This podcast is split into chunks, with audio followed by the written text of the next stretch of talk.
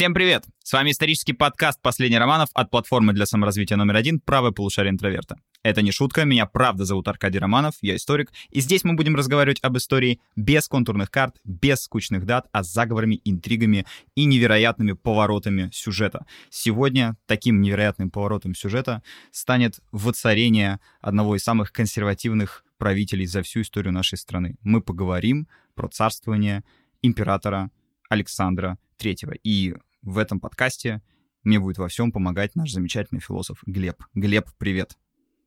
Всем привет, Аркадий, спасибо большое, что пригласил меня на эту противоречивую фигуру, чтобы мы ее обсудили. Это здорово.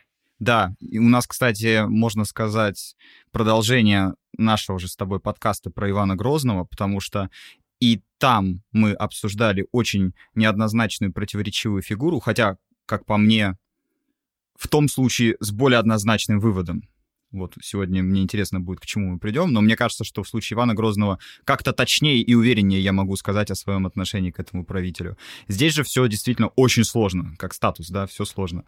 А во-вторых, мне кажется, что во многом этот подкаст действительно продолжение подкаста про Ивана Грозного, потому что мы будем снова говорить о политике и философии власти. Ведь эпоха Александра Третьего — это эпоха контрреформ.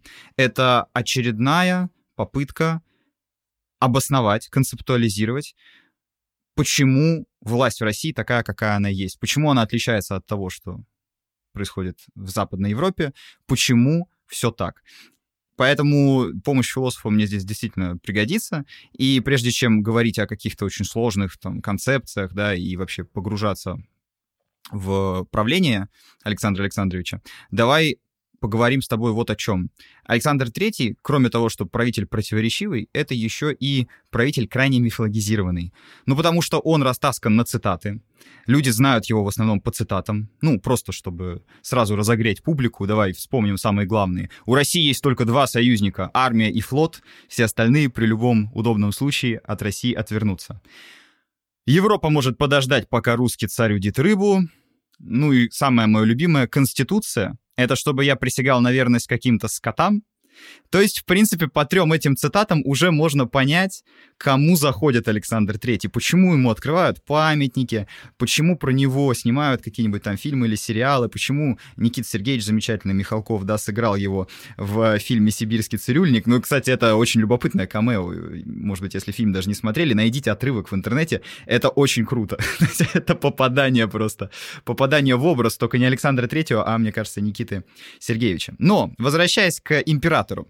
Меня интересует вот что. Эти цитаты, эти афоризмы и вообще умение говорить афоризмами, оно, конечно, заслоняет наше реальное понимание и представление о том, кем был Александр Третий. В связи с этим вопрос первый. Глеб, вот с точки зрения массового зрителя, слушателя и человека вообще.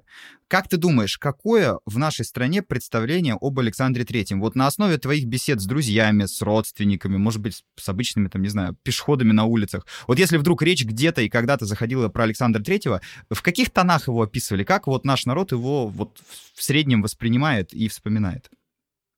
На самом деле нельзя сказать, что у меня какое-то искаженное впечатление насчет него и э, что какая-то профессиональная этика тут может как-то мешать, но на самом деле мне кажется, что в первую очередь это простой царь.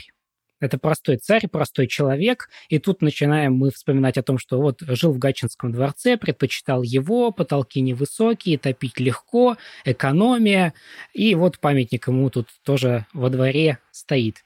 Точно так же, как памятник во дворе мраморного дворца.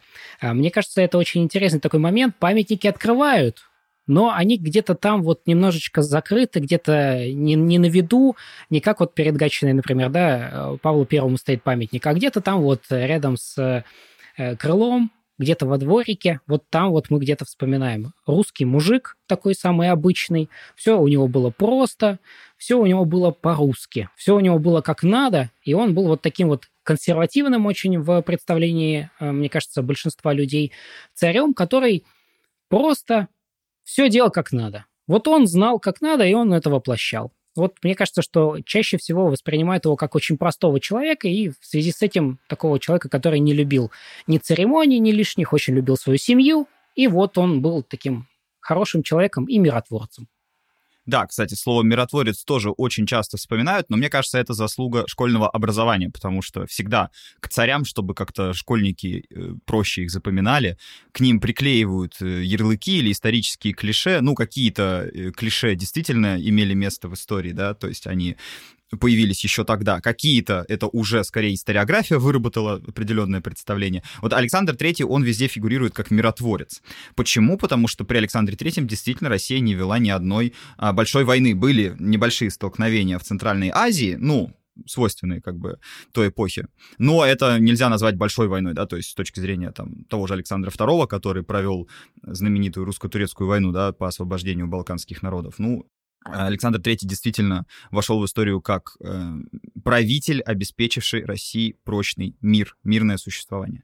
И еще, наверное, к слову миротворец, э, я бы добавил такой эпитет, да, сильный сильный, мощный. То есть вот когда говорят про Александра Третьего, всегда хотят подчеркнуть, что при всех его, может быть, там, недостатках, ограниченности мышления, хотя мы сегодня еще поговорим о том, насколько человек был э, умный или глупый, вот, э, вы удивитесь, на самом деле, многим, я думаю, фактам. Так вот, возвращаясь, да, сильный, мощный, можно закрыть глаза на все. Можно простить его какую-то, может быть, недальновидность, может быть, консервативность. И вот этот консервативный курс, который избрала Россия при нем. Но зато мы были сильными, нас все боялись, там, нас все уважали и так далее. Сейчас, когда проходит уже очень много времени, когда такие сложные вещи, как экономика, значит, там, социальная политика, да, это все забывается, но остается в веках вот этот имидж России как сильного государства. Я думаю, Александр III еще у многих ассоциируется с сильным правителем. Тем более, что после Александра III Россию ждало царствования Николая II. И каких бы человек не был взглядов, да, какого бы мнения он не придерживался там, относительно Российской империи или революции, я думаю, сложно тут спорить, что Александр III приятно выделяется на фоне Николая II. Да? Все-таки при Александре III никакой революции не случилось, а при Николае II случилось. То есть здесь еще так выгодно его оттеняют э, предыдущие и последующие правители. Александр III кажется такой нерушимой скалой. Но надо сказать, что в самом начале Александр III вообще не должен был править. Александр III не был старшим ребенком в семье предыдущего правителя, императора Александра II. Не просто какого-то предыдущего царя, а царя-освободителя. Да, если Александр III миротворец, то Александр II, его отец, это освободитель. Причем освободитель как крестьян, поскольку он провел э, реформу и отменил крепостное право, 1861 году, так и освободитель балканских народов, да, потому что Болгария, Сербия, они и фактически, и юридически появились как независимые государства в результате русско-турецкой войны.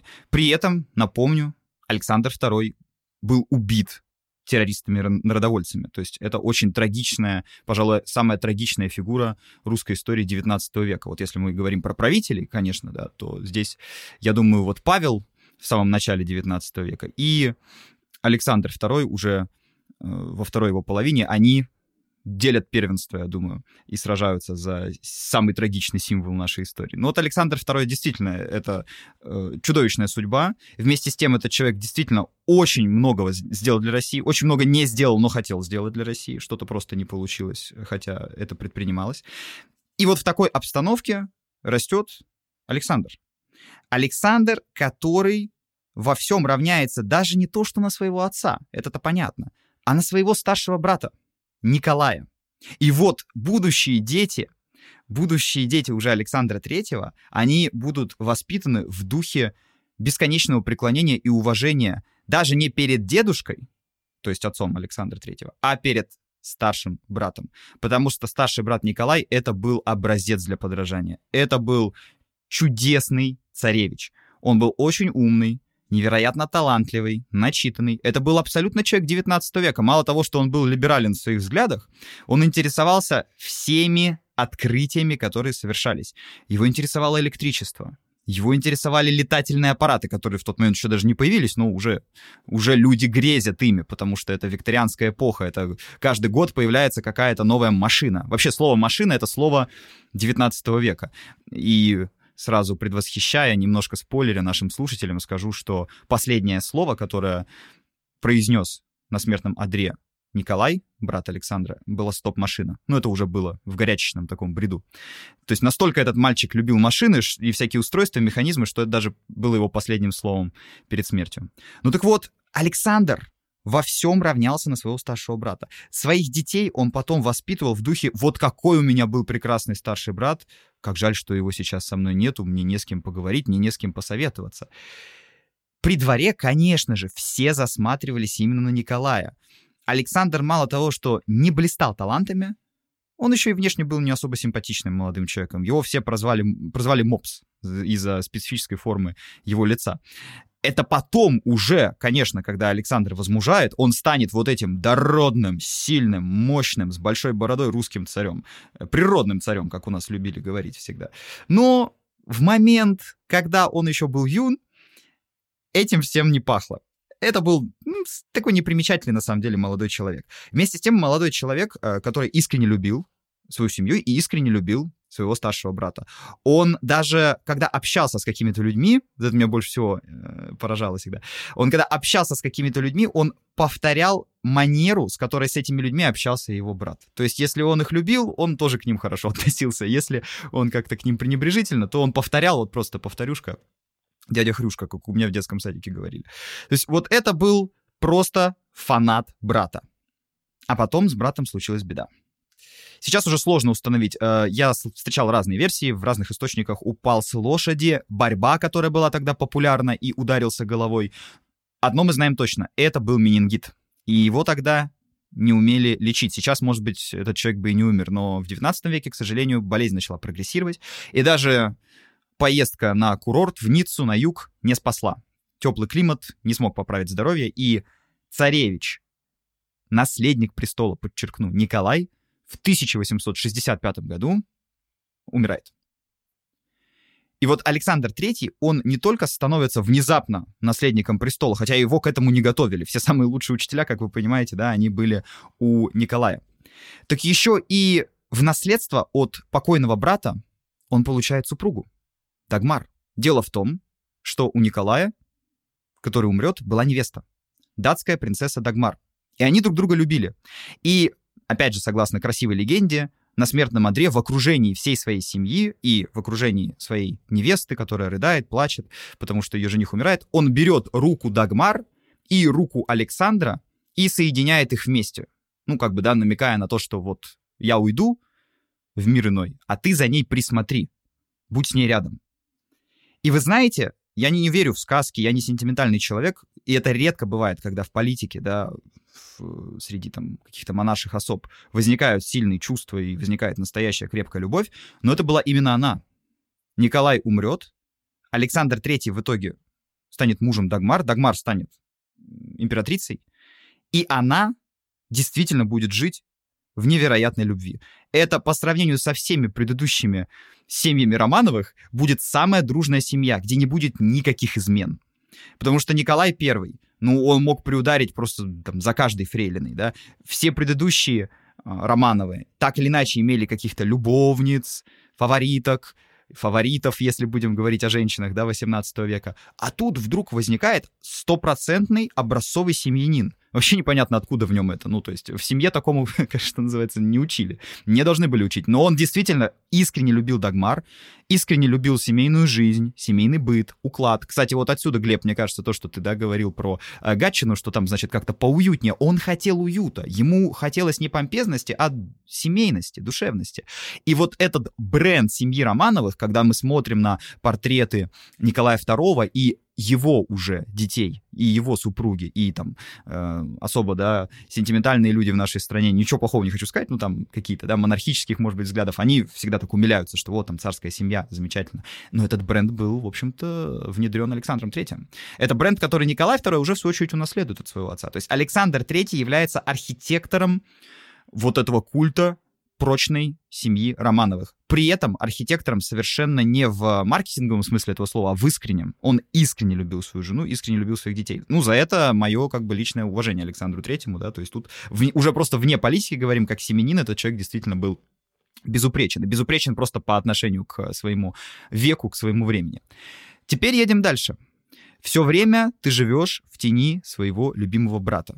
При этом ты не проявляешь таких же талантов, или там способности к государственному управлению. На тебя просто, по большому счету, никто не делает ставку. Вместе с тем, ты все равно отпрыск и член императорского дома. И, разумеется, возле тебя все равно будут талантливые и компетентные люди, которые будут тебя во всем подтягивать. Ну, после смерти старшего брата, понятное дело, да, они начнут подтягивать сильнее. И вот люди, которые были воспитателями и учителями Александра Третьего, это очень интересные личности. Среди них меня лично интересуют две фамилии. Это историк Сергей Соловьев, отец знаменитого философа э, поздней половины XIX века Владимира Соловьева, не путать с э, известным тезкой. И второй человек, который, конечно, самую решающую роль сыграет в воспитании и в обучении Александра Третьего, это Константин Победоносцев. Глеб, теперь вот такой вопрос тебя как философа. Как бы ты смог охарактеризовать Константина Победоносцева с точки зрения философии. Вообще филос философом как таковым-то он не был. Но я считаю, что роль в формировании философии русской власти второй половины XIX века сыграла огромную. Ну и в целом, конечно, на там, дискурс философский точно повлиял. Вот э, с философской точки зрения, да, как можно оценить, в какую категорию записать Константина Победоносцева? На самом деле, если быть честным, э, у меня тут состоялось неожиданное открытие. Читал Томаса Гоббса по, другому совершенно поводу, Левиафан, и нашел огромное количество потрясающих пересечений. Я читал Гоббса и думал, я читаю про Александра Третьего буквально, про некоторые вот политические его решения, про некоторые политические такие вот волеизъявления. И я понимаю, откуда этот ветер дует, потому что если вы когда-нибудь э, вдруг слышали о статье Победоносцева, которая называется «Великая ложь нашего времени», более едкой, более тяжелой, более обличительной статьи э, вряд ли можно было написать, что касается власти народа. Соответственно, Победоносцев – это человек, который придерживается строгих взглядов, человек обширнейшего кругозора, если посмотреть на все его письма, различные записки, касающиеся э, эрудиции просто от э, Герберта Спенсера и заканчивая всем остальным. Переписывался и с Достоевским, и, в общем, э, переписывался все в определенном типе он э, имел такой очень интересный статус. Он же был советником да, Александра Третьего, но с точки зрения философии он был, конечно, абсолютным консерватором. Он придерживался э, взглядов, э, которые соответствуют, собственно, в том числе и Гоббсу, что свобода есть только у суверена, свобода есть только у человека, находящегося у власти и непосредственно у монарха, то есть у Александра Третьего. Все остальные не свободны. В одном из писем он очень интересную пишет.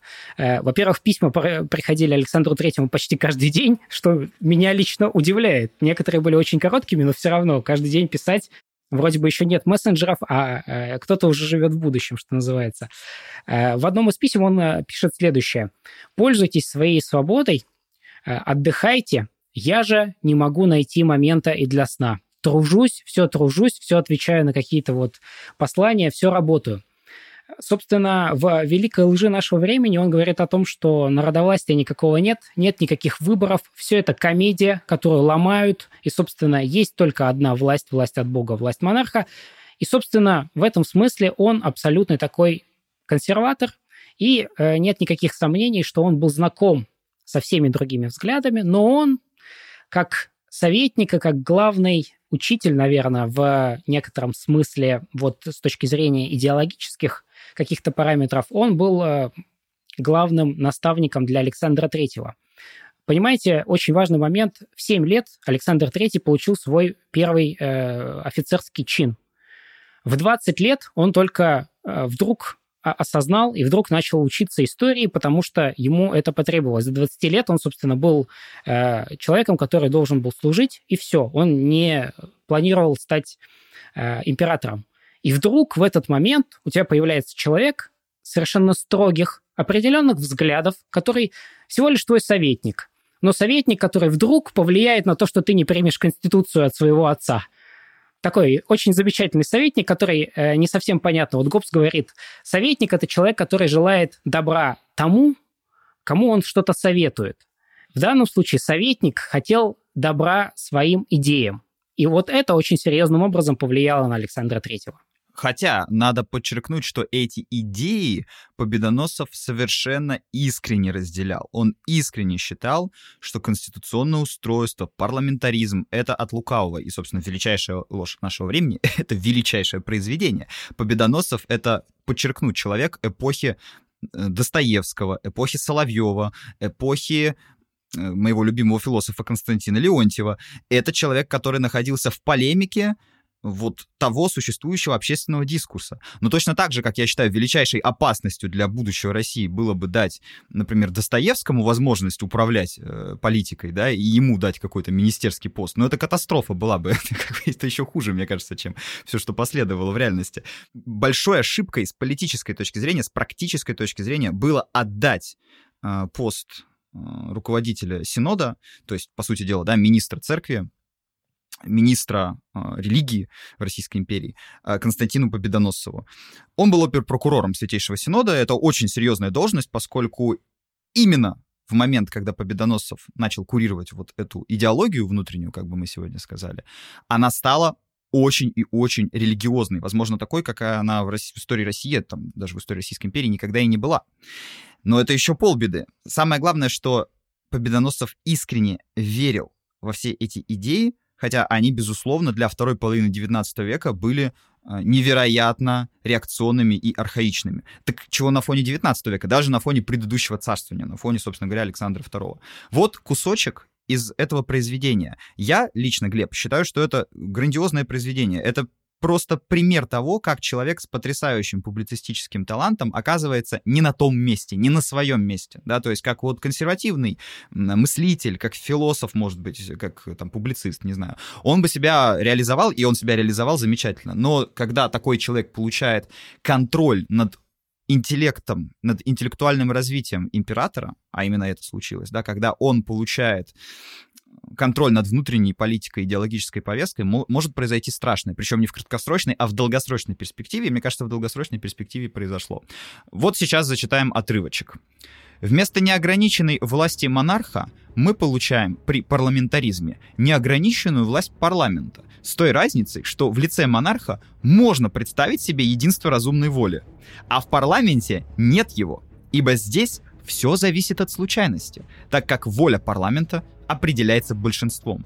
Но как скоро при большинстве, составляемом под влиянием игры в партию, есть меньшинство, воля большинства не есть уже воля целого парламента. Тем еще менее можно признать ее волю народа, здоровая масса коего не принимает никакого участия в игре партии и даже уклоняется от нее. То есть перевожу на более современный и простой язык, это все игра, это все муляж. Они, будучи политиками, демагоги, они обещают вам, что они что-то ради вас сделают, и для этого притворяются теми людьми, коими не являются. Наша же самодержавная монархия, честная, да, у нас нет парламентаризма, но при этом монарх действительно правит во имя будущего и э, процветания нашей страны и воспитывает так своих детей. То есть это старая идея о вот этом ансион режим, да, старый режим, старые монархии, которые управляются семейно, которые управляются по-старому и которые не подпускают всю эту величайшую ложь нашего времени, да, что якобы какой-то буржуа в своем, как выражался Леонтьев, кургузом пиджачке будет что-то там благодушествовать, да, будет о чем-то там рассуждать и, и думать, что он на что-то влияет. Вот я сейчас вас, вам воспроизвожу логику Победоносцева, и надо сказать, что когда ты его читаешь, когда ты погружаешься в те отсылки какие-то, которые он дает, философские, исторические, действительно, со многим можно согласиться. Эту фразу приписывают Черчиллю, он этого не говорил, но это правдивая фраза, что, значит, для того, чтобы разочароваться в демократии, достаточно пять минут поговорить с избирателем. Да, э, демократия, парламентаризм, многие другие западные веяния, они действительно имеют ряд изъянов. И победоносцев, на самом деле, очень четко на них указывал. Но из-за того, что вся внутренняя идеология, вся внутренняя повестка была ему как бы доверена, то и все изъяны идеологии Победоносцева, все его какие-то тараканы в голове, они стали превращаться просто в огромных монстров, которые через некоторое время разъели Россию изнутри.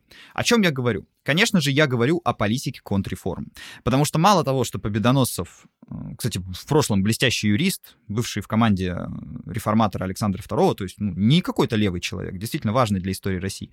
Когда он воспитывает Александра III, это одно. Но когда Александр III вдруг становится императором, действительно вдруг, потому что это было покушение на его отца, его отец погибает таки от удачного теракта народовольцев.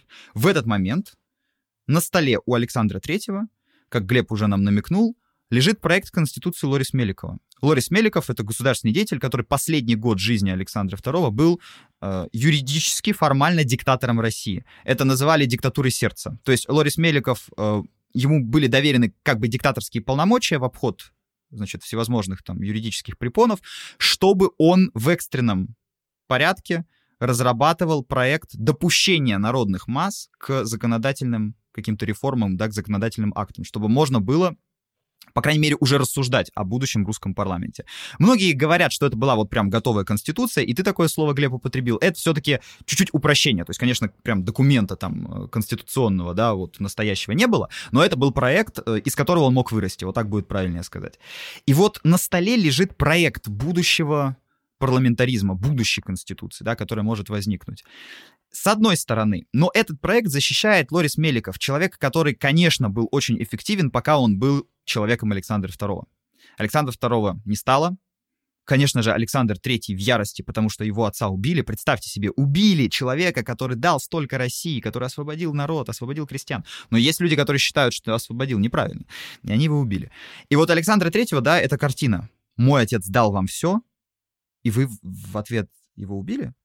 Это то, как вы отплатили, это то, как вы его наградили, царя-освободителя.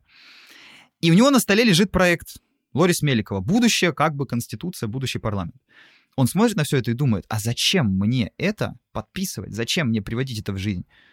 Лорис Меликов начинает защищать свою точку зрения уже при Александре Третьем, как при новом правителе. Это проект вашего отца поддержите его, потому что так хотел Александр II. Это была его последняя великая реформа. Я напомню, кстати, Александр II не все время своего правления был либералом и царем-реформатором. Э, Он таким был первые там 10 лет своего правления. Дальше реформы стали буксовать. Собственно говоря, это было возвращение к тому, с чего он начал. Это был неожиданный кульбит. Не то, чтобы все ждали от Александра каких-то новых умопомрачительных реформ. Это вот такой был его предсмертный подарок России, его завещание политическое. И Александр III смотрит на это все и говорит, хорошо, а теперь я хочу выслушать другую точку зрения. И заходит Победоносцев. А Победоносцев был не только потрясающим публицистом, но, как нам говорят, великим оратором. Причем оратором вот не харизматического, а магнетического плана. То есть это не как я, например, громко и ярко разговариваю, простите мне мою скромность, а вот есть, например, такие ораторы, которые тихонечко что-то говорят, но люди берут и исполняют их поручения. Это, кстати, гораздо страшнее, чем то, что мы на подкастах делаем. Это вот, это реальная власть, когда человек говорит, и люди просто берут и исполняют. Говорят, Робеспьер был таким, что у него тихий был очень голосок, там все говорили, тише, тише, не слышно, что говорит Робеспьер, ну потом Робеспьер говорил, и гильотина начинала работать безотказно.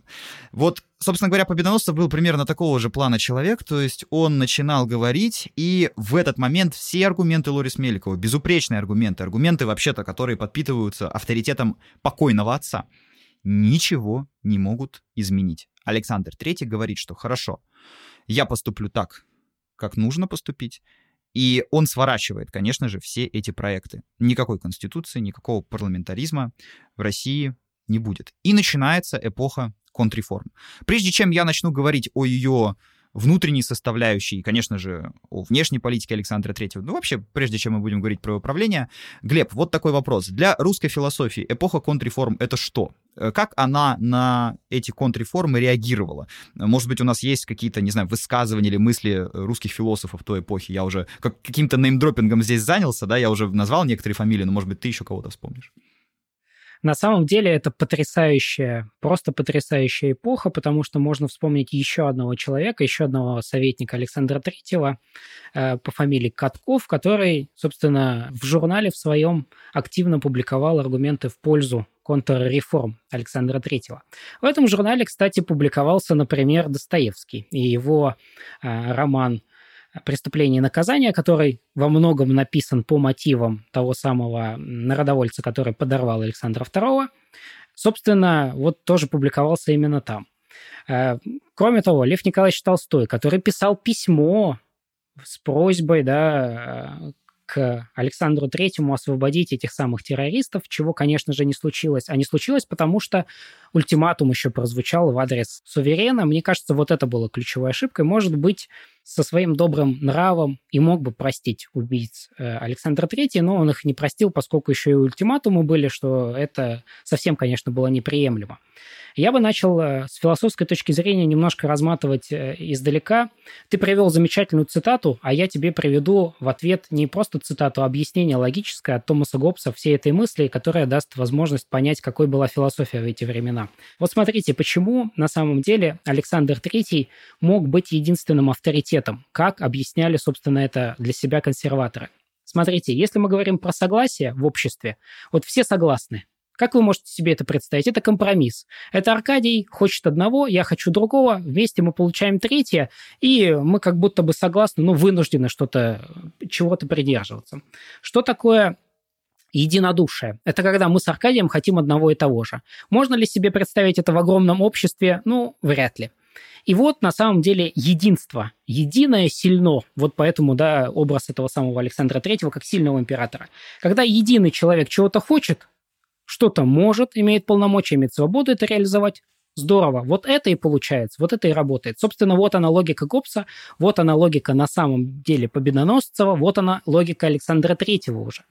Человека, который очень любил э, Льва Николаевича Толстого. Э, говорят, «Война и мир» был его любимым романом, но он э, не придерживается взглядов таких же, как, э, например, таких же взглядов, которые были у Толстого, хотя они у него очень серьезно менялись. Философия в этот момент очень пестрая. Философия в этот момент очень интересная и странная, потому что соратники Александра Третьего занимаются тем же самым, чем занимаются, например, совершенно не близкие им люди, э, люди, которые являются западниками. Они изучают, например, эстетику Гегеля. Или, например, э, соратники Александра Третьего общаются с Бакуниным, с Бакуниным, как можно было с ним общаться, о чем, казалось бы, с человеком, который придерживался совершенно противоположных взглядов впоследствии.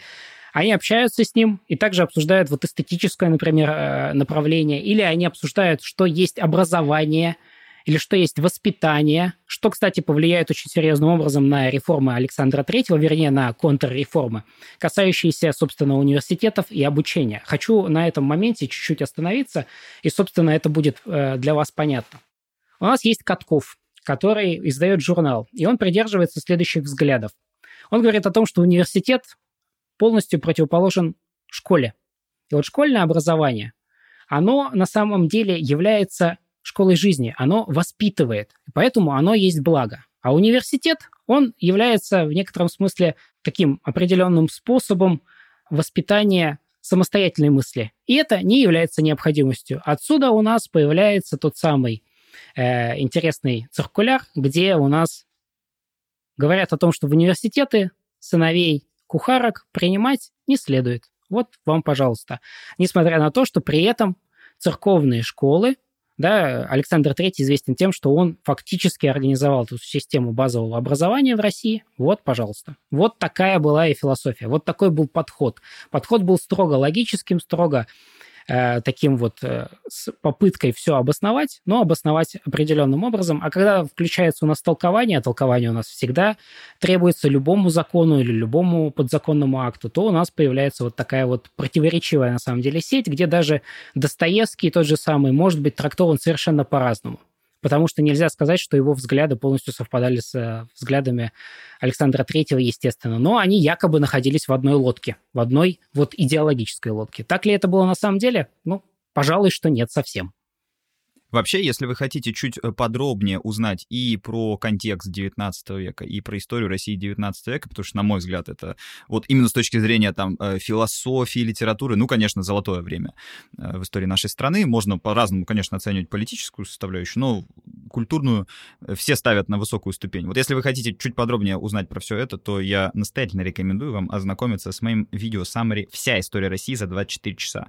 Я там рассказываю и про Александра Третьего, и про Александра Второго, вообще про всех наших правителей XIX века. Гарантирую, что вы научитесь свободно ориентироваться в разных эпохах и событиях. Кстати, у вас есть возможность послушать фрагмент этого видео саммари прямо сейчас.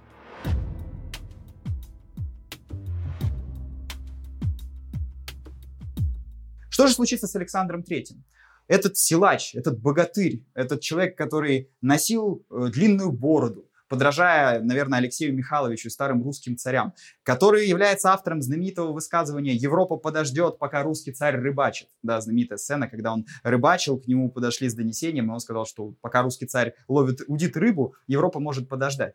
Это был действительно такой богатырь, он был огромный, двухметровый, он э, вот воплощал в себе какие-то былинные, такие древнерусские черты. И надо сказать, что несмотря на ну, определенную отсутствие таланта к управлению, страна все равно развивалась. Она развивалась экономически, она развивалась культурно. И что самое главное, именно при Александре Третьем э, появляется вот этот бренд бренд Романовых. Именно при Александре Третьем они становятся именно что дружной семьей. Коллективные фотографии, значит, э, вот эти все бесконечные какие-то пикники, фотографии с пикников, совместных трапез, да, совместного времяпровождения. Все то, чем мы запомним его сына тоже, Николая II, это все появляется именно при Александре Третьем.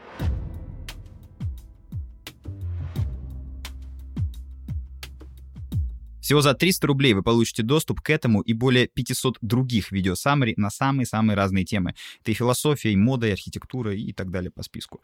По специальному промокоду для наших слушателей «Романов 30» вы получите целый месяц бесплатного доступа ко всем нашим саммари, а также экспертное мнение по самым главным темам. Вы просто будете поражать близких, друзей, коллег своими знаниями и глубокими выводами. Промокод действует для всех новых пользователей. Ссылки вы найдете в описании к этому выпуску.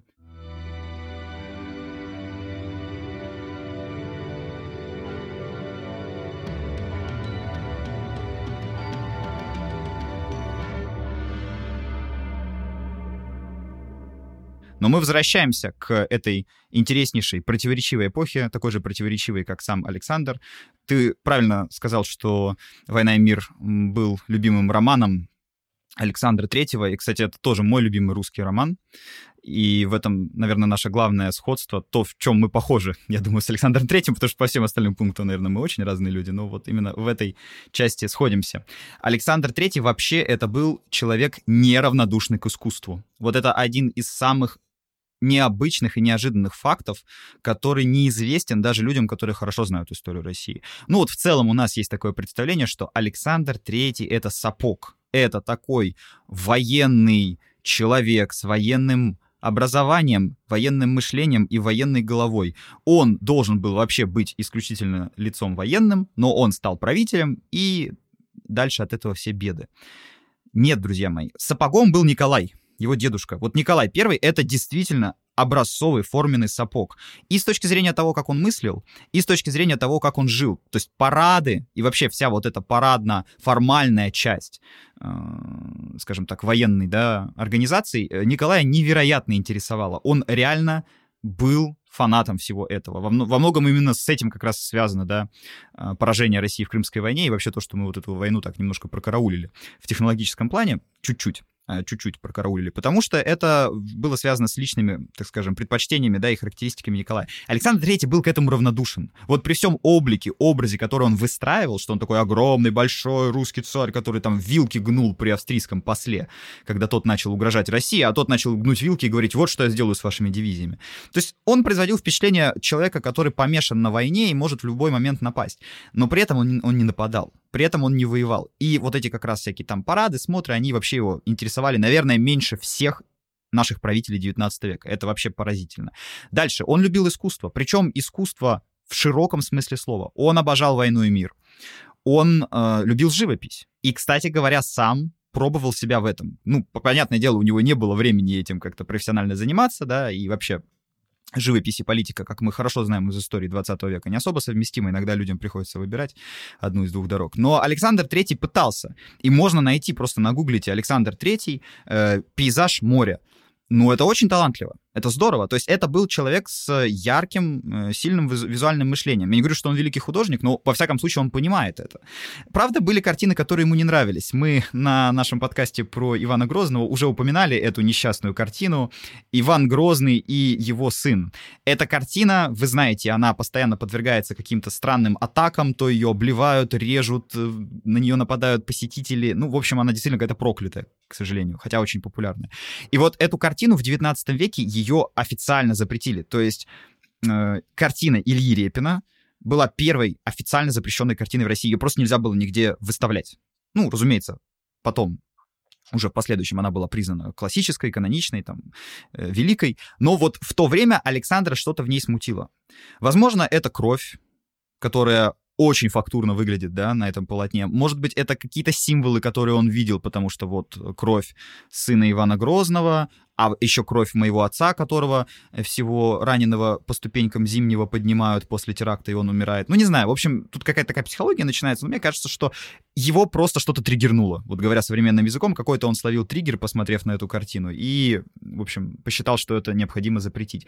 Но вместе с тем, если Репин это был человек, которого он подверг цензуре, то Петру Чайковскому он дал в долг. Петр Ильич Чайковский, да, самый наш известный, великий, наверное, композитор вообще 19 века, по крайней мере, точно самый известный и успешный на Западе. Э, мало того, что император финансово помог ему, он был совершенно неравнодушен к его э, судьбе. И от любых нападков, пересуд, сплетен, которые вокруг Чайковского, как вы знаете, были и уже тогда, Александр III все это отметал. Он говорил, что я не хочу ничего слышать, это великий композитор, и я вам просто запрещаю сплетничать при мне, при мне о нем. То есть это был человек, э, который умел ценить искусство вопреки, на самом деле, всему. Это о нем очень многое говорит. То есть, опять же, разрушается какой-то образ, да, вот такого какого-то стопроцентного там сапога, равнодушного ко всему. Потому что вот Николай таким действительно был. Несмотря на то, что он там лично цензурировал стихотворение Пушкина, я думаю, он э, вообще ничего в них не понимал. Ну, вот насколько я могу судить просто о Николае Первом. Вместе с тем, вместе с тем, конечно же, Александр Третий был человек идейный. В нем были убеждения. Насколько уже эти убеждения были его личные, или это убеждения, которые в нем выросли благодаря Победоносцеву, судить трудно. Но Александр III неукоснительно им следовал. Действительно, как только началась его эпоха, как только он начал править, в России развернулись контрреформы. Означает ли это, что все проекты Александра II, все его начинания были отменены? Конечно, нет. Свернуть на 180 градусов, там, да, снова вернуться в 1860 год, Россия уже не могла. Это исключено. Но ряд самых либеральных нововведений, конечно, был отменен или нивелирован. Ты совершенно правильно сказал про образование, потому что мало того, что был циркуляр о кухаркиных детях, да, который не рекомендовал к поступлению в высшее учебное заведение людей низкого происхождения. Но это все-таки циркуляр, это не закон. Вот что действительно было сделано на государственном уровне и введено повсеместно, это как раз упомянутые тобой церковно-приходские школы. И вот это был проект Победоносцева. Вообще, здесь, как и во всем, что касается Александра Третьего, есть положительная, есть отрицательная сторона. Это не зло в чистом виде, но в долгосрочной перспективе это скорее сыграло с Россией в дурную, чем в хорошую игру. В краткосрочной перспективе что такое церковно-приходские школы? Это образование. Это начальное образование для людей самого низшего сословия, да, крестьянского сословия. Это образование, которое ребенок может получить в деревне. И благодаря церковно-приходским школам грамотность уже в самый последний этап существования Российской империи была гораздо выше, чем она была там, в начале 19 века или в середине 19 века. Это смешно сравнивать. То есть это как бы по сравнению вообще была грамотная и безграмотная страна. Конечно, если сравнивать с Западной Европой, цифры неутешительные, но мы не говорим здесь о каком-то тотальном, э, значит, безграмотном люде, как это хотела потом представить уже советская пропаганда, советская историография. Потому что Советский Союз действительно очень много сделал для всеобщего образования и ликвидации безграмотности, но это по большей части касалось Центральной Азии, где школ вообще не было, да, то есть э, в Украине, в России, Белоруссии современной. Э, церковно-приходские школы были уже в конце 19 века как раз благодаря Александру Третьему. Это грамотность, это образование, это здорово. Но Здесь же и начинаются минусы, и они как раз в долгосрочной перспективе России аукнулись. Что такое церковно-приходская школа? Это значит, что ребенка обучают, по большому счету, Слову Божьему. То есть, конечно, его учат грамотностью, но вместе с тем его бьют палкой по руке и заставляют зубрить «Отче наш», заставляют зубрить, а, значит, какие-то церковные догматы. И самое главное, что это потом все очень фактурно изображалось в русской культуре. То есть, если мы почитаем Максима Горького, да, э, если мы почитаем «Жизнь Клима Самгина», да, вот это отличный как раз, мне кажется, роман, чтобы посмотреть на историю вот этой пореформенной России, как раз рубежа 19-20 века. Мы увидим там, как все эти проекты Александра Третьего вызывали очень тихую, но серьезную ненависть в народных массах, потому что что в итоге вырастет из этих э, церковно-приходских школ? Что в итоге выйдет из этих духовных семинарий? В том числе Иосиф Виссарионович Сталин как раз человек, который вот один год не доучился в духовной семинарии, а до этого, кстати, имел там замечательные оценки и все такое. Это вот как раз продукт эпохи победоносства Александра Третьего. Потому что когда вы в уже нарождающемся модерне, в грядущей эпохе индустриализации больших городов начинаете народу навязывать религию, причем очень топорно, очень чопорно, вы получите поколение атеистов. И потом, к сожалению, наши будущие взорванные храмы, да, наши будущие церкви, которые превращались в амбары, это во многом следствие вот этого выращенного поколения атеистов. Опять же, это я, кстати, читаю не только у а, каких-нибудь, скажем так, писателей-революционеров, да, вроде Горького. Почитайте Розанова. Розанов был величайшим религиозным мыслителем. А, он пишет о том, насколько сложно было сохранять веру, потому что все молодое поколение чем оно более было там, образованным или успешным, оно тем дальше отходило от заповедей, тем дальше отходило от христианства, потому что оно видело в этом вот этот идеологический конструкт, насаждавшийся сверху. То есть это вызвало скорее противодействие. И это, кстати, очень много говорит о нашем народе. Нас же часто пытаются представить как таких там, да, значит, русские это православные, русские это, значит, там очень такие религиозные, какие-то консервативные люди. Да нет, вот как раз оказывается, что как только этот консерватизм именно в таком ядерном виде, да, а, насаживался сверху, в общем-то, в народе это вызывало недоумение, особенно по прошествии какого-то времени, да, когда в итоге не вырастало поколение там, православных людей, не вырастало поколение христиан.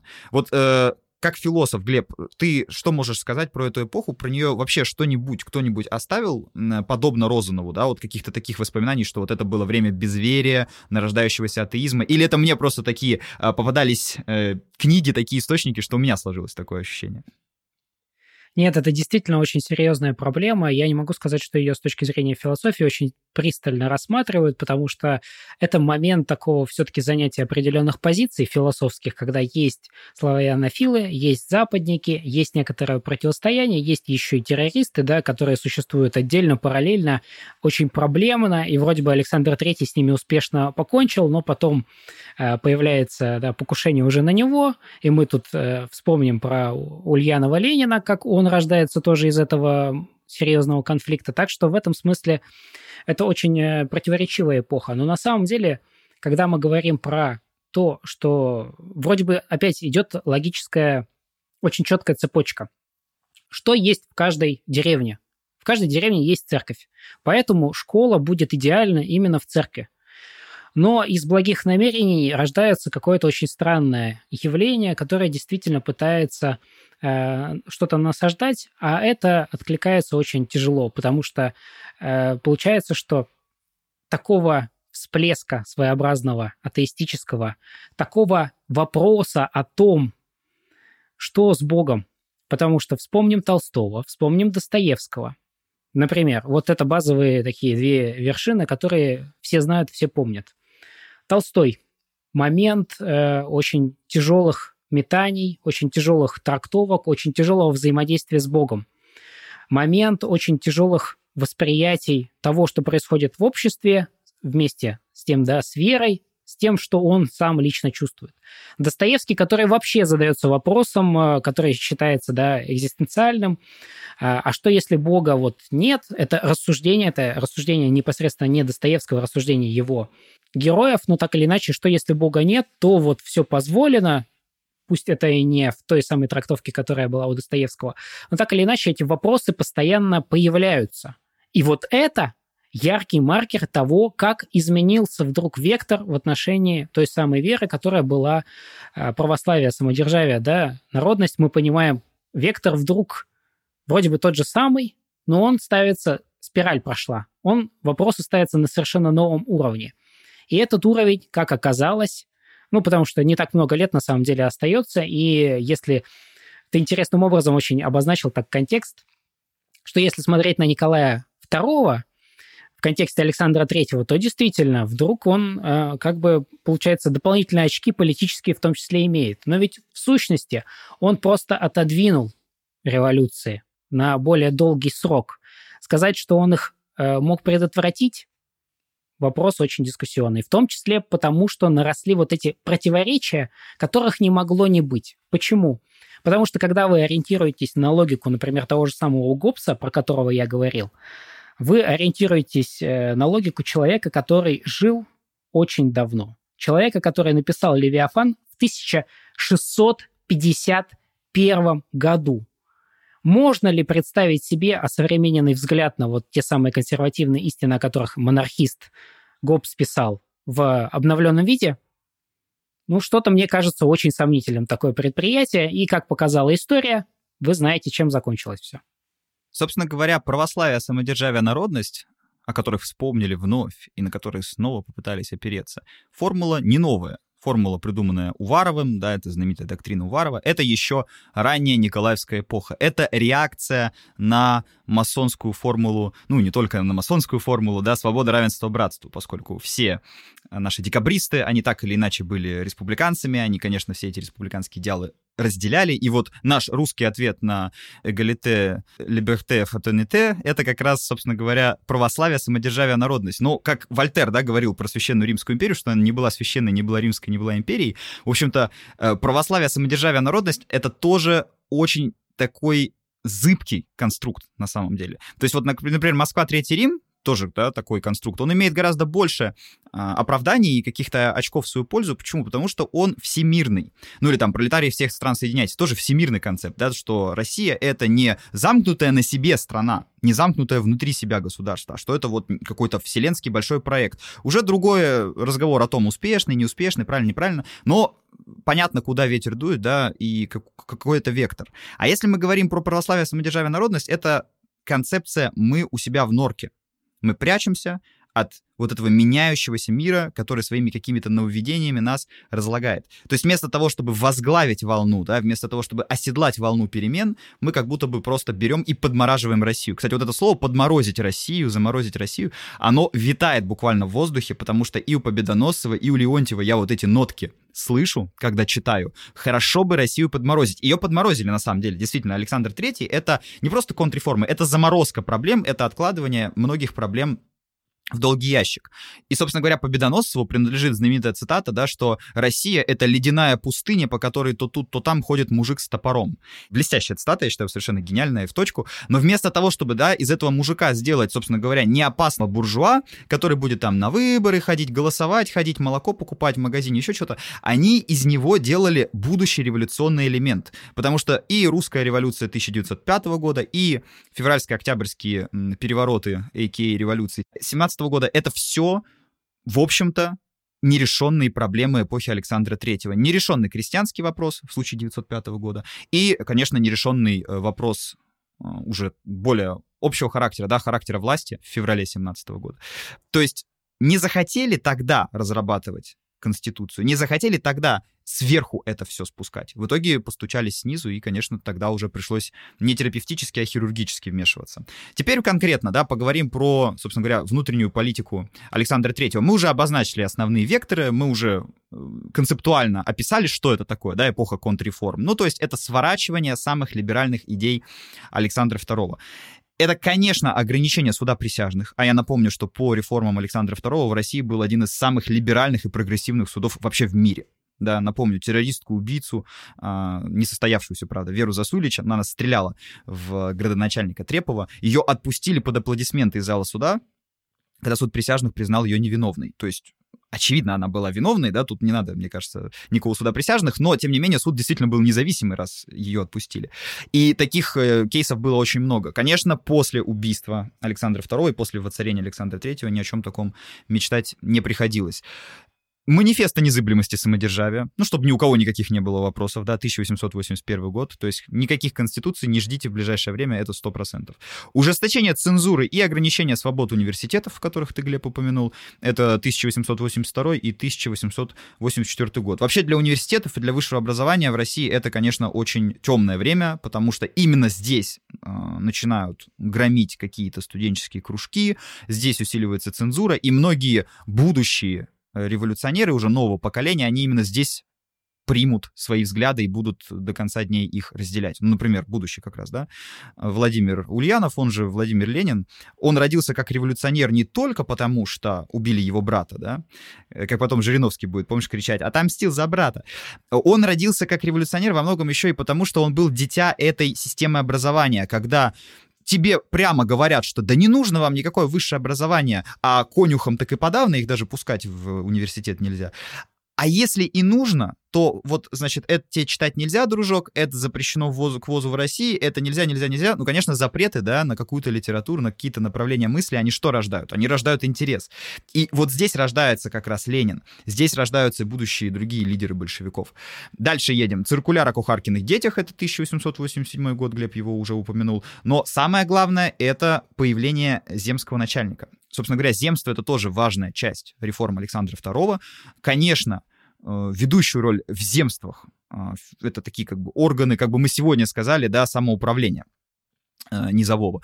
Везде во всех земствах ведущую роль играли дворяне, но именно потому, что дворяне были просто самыми образованными, да, и культурно, скажем так, богатыми людьми. Сейчас же появляется очень серьезная законодательная база, чтобы дворяне были там подавляющим большинством. То есть люди, какие-нибудь там разночинцы, и уж тем более там представители, да, из крестьян, в земство практически не попадают или попадают в очень мизерном количестве. А в 1889 году появляется еще и земской начальник. Я уже упомянул книгу Горького «Жизнь Клима Самгина». Всем рекомендую ее прочитать, но она большая, поэтому, если что, можно вот фильм советский посмотреть.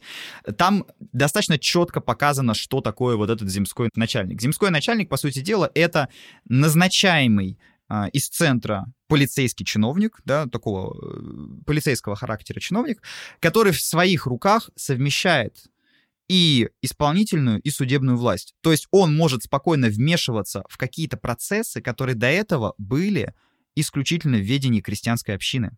То есть раньше на крестьянском сходе, да, советуясь, обсуждая, принимая какие-то решения. Крестьяне сами вырабатывали, допустим, наказания да, за какие-то провинности, решали какие-то вопросы.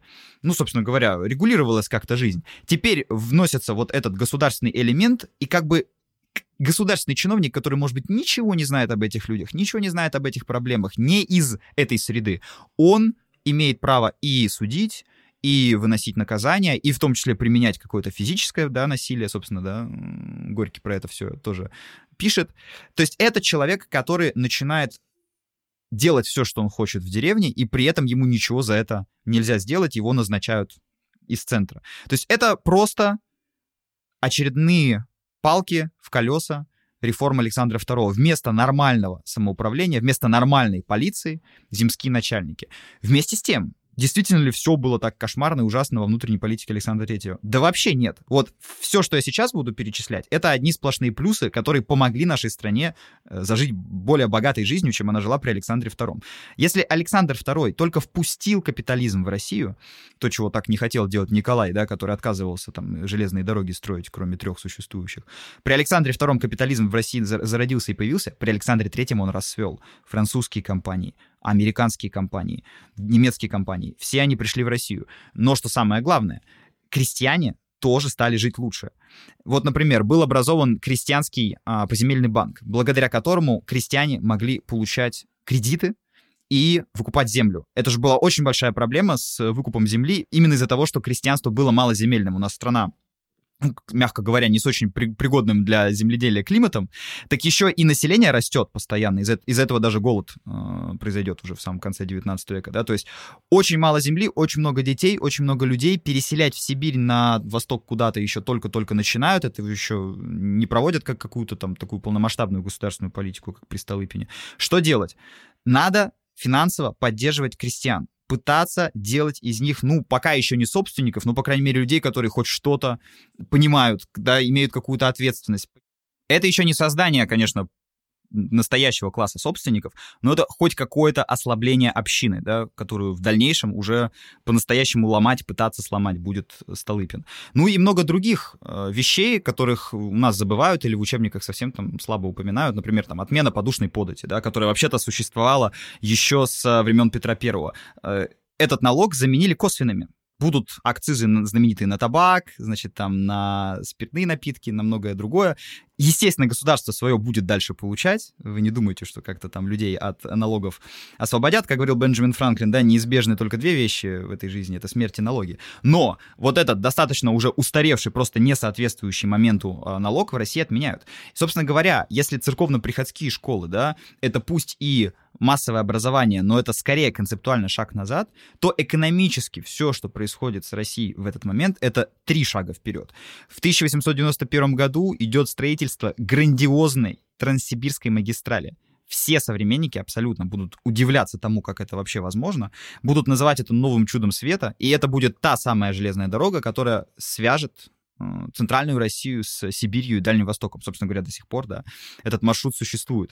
То есть теперь страна едина не просто на карте, не просто виртуально, что, ну да, там когда-то Дежнев вышел к Тихому океану, типа, да, ну и как бы все. Нет, теперь это действительно единое экономическое а, пространство. Благодаря Транссибирской магистрали можно будет начать уже планомерную политику переселения крестьян на восток. Ну и даже некоторые проблемы, которые потом в будущем будут у России, вроде русско-японской войны, они тоже продиктованы Транссибирской магистрали, да, то есть Россия начинает проникать на собственный Дальний Восток, она его начинает заселять, и, естественно, она политически усиливается в Азии. То есть это тоже прямое следствие политики Александра Третьего. Конечно, когда мы говорим про железные дороги и вообще про экономику, нужно упомянуть этого человека, Сергей Юрьевич Вита, один из самых талантливых и компетентных людей, которые когда-либо оказывались во власти в России. Так повезло, что Александр Третий очень высоко ставил этого человека. Вита будет министр путей сообщения, затем министром финансов, и даже на смертном одре Александр III уже своему сыну, будущему императору, наследнику Николаю будет настоятельно рекомендовать. Слушайся Витте, да, что вот можешь все что, что угодно делать, как хочешь, ты самодержец, но слушайся Витте, держись Витте. И вы знаете, в общем-то, вплоть до революции 905 э, года Николай будет неукоснительно повиноваться воле отца. Вот здесь он волю отца не нарушит, потому что действительно Вита это был очень и очень талантливый министр, и золотой стандарт э, рубля, и привлечение иностранного капитала, и строительство железных дорог. При этом Вита был человек совершенно вот не характерный на самом деле для русской власти. Он был очень жесткий, он мог иногда выругаться, говорили, что матерился просто там как сапожник. Но это при, при этом был человек труда и человек прямолинейный. То есть он хотел, чтобы все работало как часы. Если кто-то филонил, если кто-то, да, пытался там каким-то образом браковать э, или мешать работе, все, этот человек мог моментально вылететь, вид ты мог на него накричать, наорать, но он всегда добивался поставленного результата. Неудивительно, кстати говоря, что его особо никто не любил, да и сам Вита никого не любил, да, в своих знаменитых мемуарах. Он положительно отозвался только о двух людях, о своей жене и об Александре Третьем. Все. Других хороших людей в России и вообще в мире, по мнению Вита, не было. Это был очень неудобный человек, и вместе с тем человек, который очень много сделал для экономического развития России. Вы понимаете, что во многом все те проблемы, которые как раз взорвутся как динамит в начале 20 века, все те проблемы, которые не сможет решить.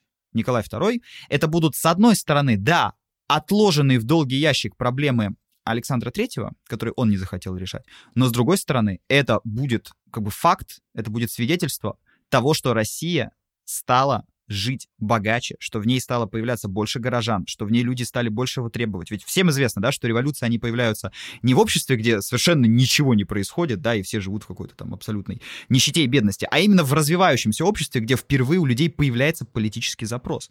И у нас в стране политический запрос появится благодаря тому экономическому фундаменту, который будет заложен э, Сергеем Витте и Александром Третьим. То есть вот такой противоречивый царь. Да, с одной стороны контрреформы, с другой стороны не чужд искусству, да, и э, сам всегда интересовался живописью и многим другим. С одной стороны, церковно-приходские школы и религиозное образование, но с другой стороны, это массовое образование для всех, плюс банк для крестьян, плюс э, попытки решить земельный крестьянский вопрос в России. С одной стороны, православие, самодержавие, народность и конституция — это чтобы я присягал каким-то скотам, а с другой стороны, Россия все-таки не свернула с пути, намеченного Александром II. Она просто не стала развивать ряд либеральных реформ которые были при Александре II, да, но в целом с этого пути она не свернула, и экономически она жила даже богаче и более преуспевающей была, чем при Александре II. То есть вот такой клубок противоречий, и ты не знаешь, на самом деле, что в итоге-то сказать про этого человека. Мы ставим ему знак плюс, или скорее знак минус. Это император действительно великий и сильный, на которого можно равняться, или император, который даже в своих каких-то положительных чертах, даже в каких-то успешных действиях, скорее сделал в долгосрочной перспективе больше беды, чем пользы.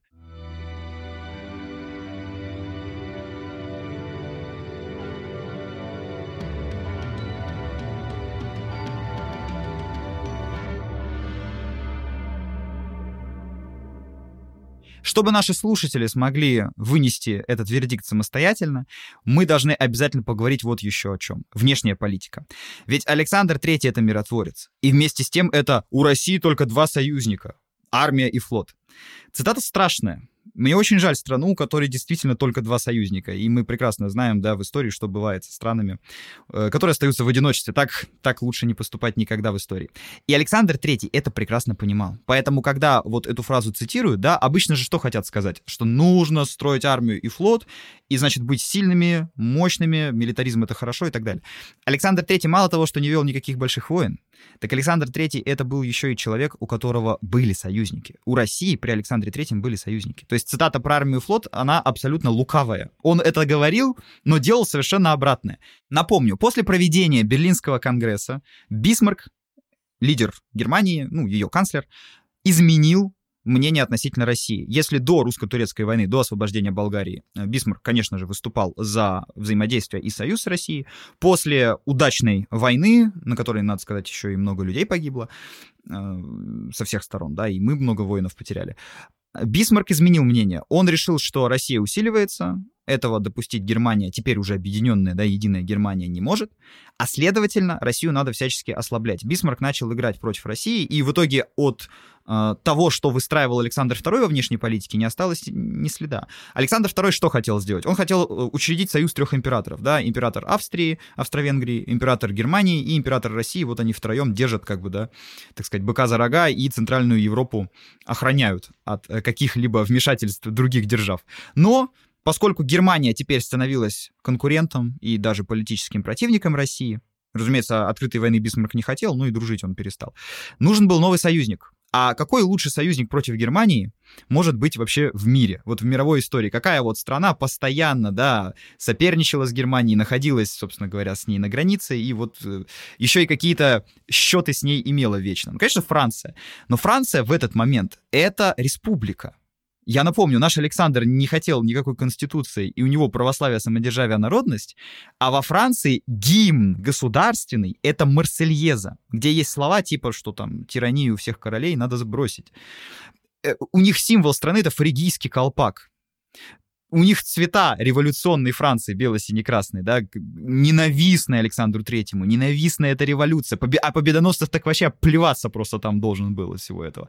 И тем не менее, если мы не смотрим на это глазами идеологии, глазами фанатика, для которого ничего не существует, кроме его идей, мы видим здесь прагматизм. Франция действительно далеко от России, у нам нечего с ней особо делить, зато Франция может быть отличным союзником, как экономическим, так и военным, против Германии. Францию пугает Германия, потому что Германия недавно, собственно говоря, разбила Францию да, во франко-прусской войне, и немецкая армия вошла в Париж и так далее. То есть как бы Фран- Франция унижена, Эльзас и Лотарингия э, потеряны, Страсбург принадлежит Германии. В Страсбурге когда-то, вообще-то, появилась на свет Марсельеза. То есть как бы это унижение X10. Они отобрали город, где появился наш гимн. Но, естественно, для Франции немцы в этот момент главный враг. И тут две страны с абсолютно разными идеологиями, с абсолютно разными правителями. Во Франции президент Карно, у нас э, самодержец император Александр III, сближаются. И это так всех удивляет. Ну как он, этот большой, дородный русский царь, как будто Алексей Михайлович из 17 века, как он может вот с этим президентишкой, там, да, которого он сам не считает за там, равного себе человека, как он может стоять с ним рядом? Может. И он не просто будет стоять. В Париже откроют мост Александра Третьего. Кто в Париже был или будет, обязательно сходите. Ну, потрясающий мост, красивый. У нас, соответственно, тоже в честь этого визита. Э, то есть государственные визиты проходят, встречи и так далее на высшем уровне. Александр Третий стоит вместе с президентом Карно, и он снимает шапку в момент исполнения Марсельезы, потому что это государственный гимн его союзника. И я даже не знаю, что здесь смешнее и над чем мне плакать. Над тем, что государь-император Александр III снимает шапку, слушая Марсельезу с непокрытой головой, или что президент Карно снимает свой головной убор и слушает «Боже, царя храни». Потому что «Боже, царя храни» — это гимн Российской империи тогда. Вот я не знаю, что эпичнее, но однозначно здесь можно сделать вот какой вывод. Александр III при всем своем напускном самодержавии, при всех своих своих циркулярах, при всей своей идеологии, которую благодаря Победоносцеву он продвигал, все-таки был человек прагматичный. Ему эта идеология была порой до лампочки, когда в первую очередь стояли интересы государства. Если для России выгодно дружить с Францией, если для России выгоден союз с Францией, к черту все эти идеологические конструкции. Я сниму шапку, потому что так нужно моей стране. И вот по сравнению с Николаем Первым, который до конца верил в Священный Союз, в то, что мы там все монархи Европы против революции, что Священный Союз, он священен, и что его нельзя нарушить. Вот он с этим довел Россию до Крымской войны, когда он увидел, что реальная политика движет этим миром, а не какие-то там, да, э, значит, договоренности. Он обнаружил, что вот этот легитимизм, он ни о чем. И Александр III в этот легитимизм уже не верил. Он понимал, что да, идеологическая конструкция может как-то работать там внутри страны, как идеологическая конструкция, но для внешней политики она не подходит. Поэтому, когда вы будете рассуждать, обсуждать, встречать какие-то размышления про внешнюю политику Александра III, держите в голове эту картину. Наш царь слушает Марсельезу с непокрытой головой. У России только два союзника, ничего подобного. У России союзник Франция. Франция — это будущее Антанта. Собственно говоря, здесь начинает выстраиваться будущая да, цепочка союзов, которая будет окончательно оформлена уже в 1907 году. То есть, я хочу сказать, что в этот самый момент Александр III — это совершенно не вояка, это совершенно не какой-то оголделый милитарист. Скорее наоборот, это человек, который не вел войн для России, но искал хороших, мощных союзников для того, чтобы, собственно говоря, никто эту войну с Россией и не начинал, боясь возможного исхода. И это происходило. То есть при Александре Третьем действительно все именно так и складывалось.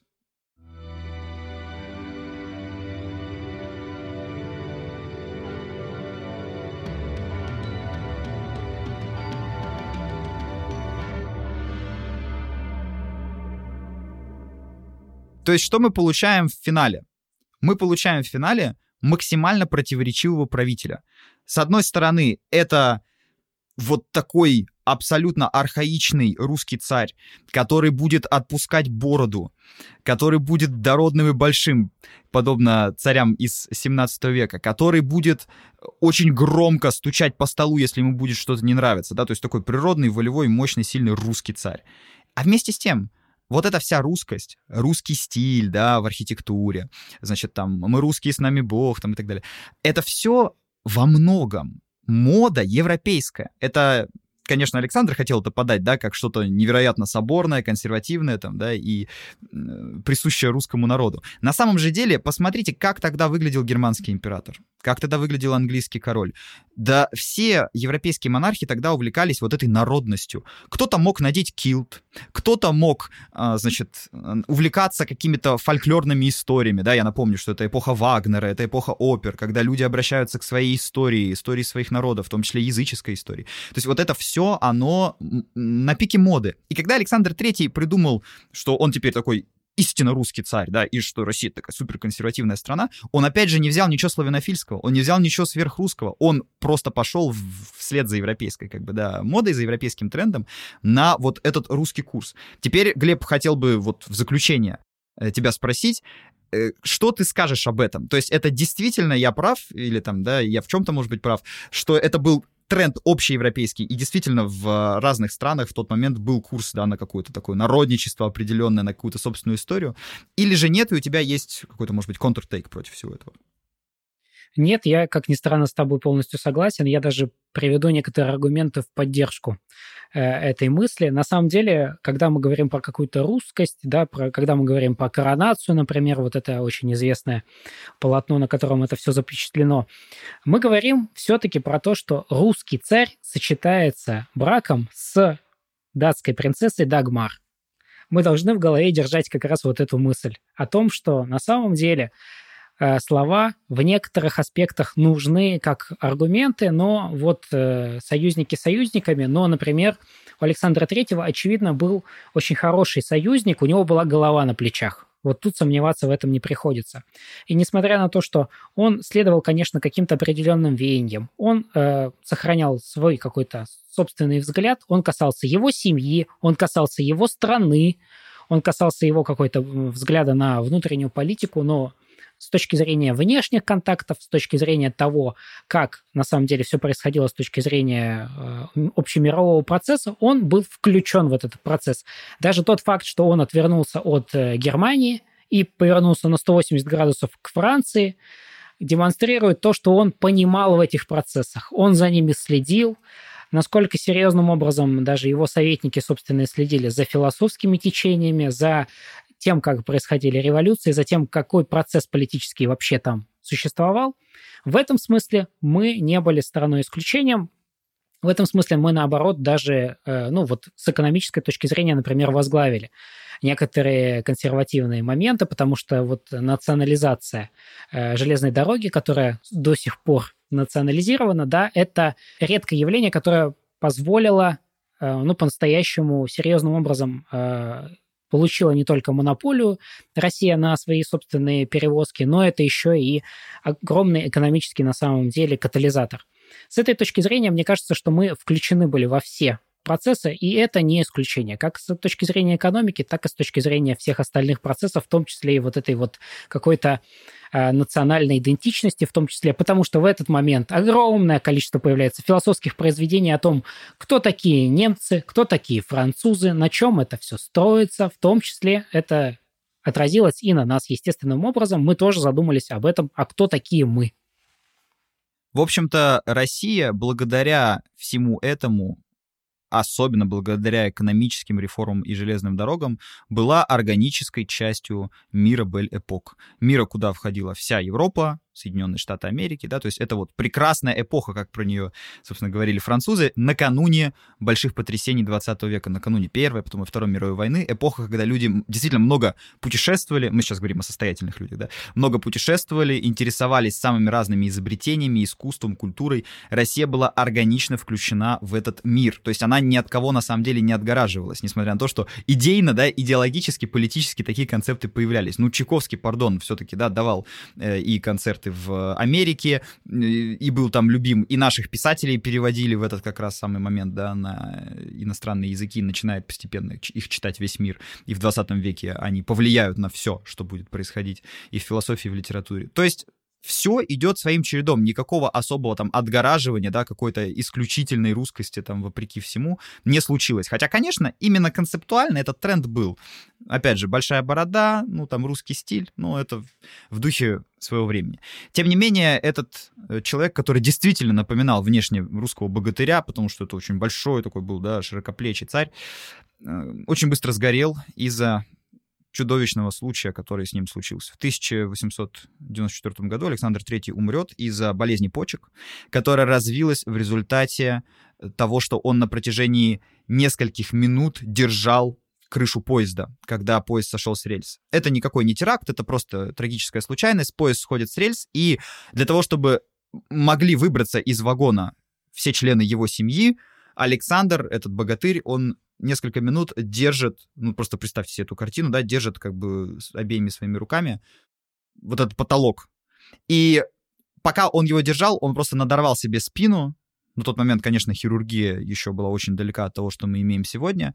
И началось гниение почек. Началось гниение почек, и вот этот огромный, большой человек, голос которого действительно мог поражать и поражал, он быстро начинает сгорать.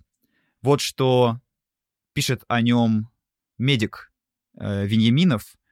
Он вспоминает события последних дней из жизни Александра Третьего. Это осень 1894 года. Я врач, Видел много смертей, людей самых разнообразных сословий и социального положения. Видел умирающих, верующих, глубоко религиозных. Видел и неверующих. Но такой смерти, так сказать, на людях среди целой семьи я никогда не видел ни раньше, ни позже. Так мог умереть только человек искренне верующий, человек с душой чистой, как у ребенка, с вполне спокойной совестью.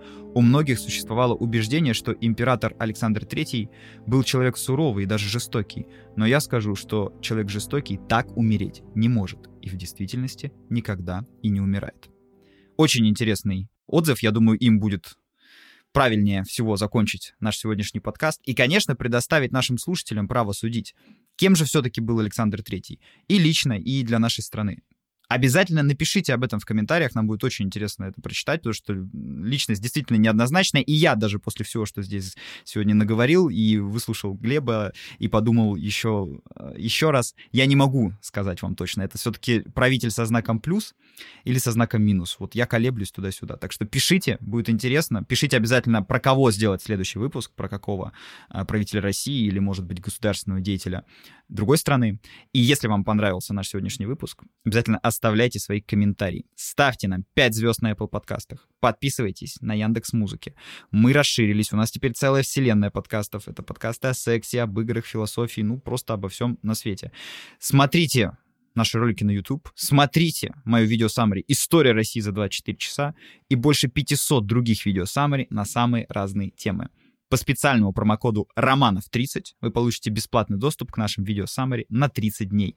Промокод доступен для новых пользователей. Все ссылки вы найдете в описании к этому выпуску.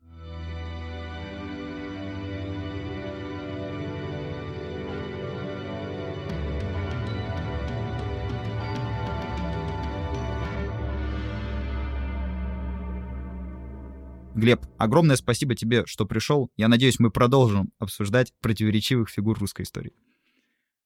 Их, э, к сожалению или к счастью, еще осталось очень много, поэтому зовите еще, буду рад. А вы, дорогие слушатели, обязательно интересуйтесь историей.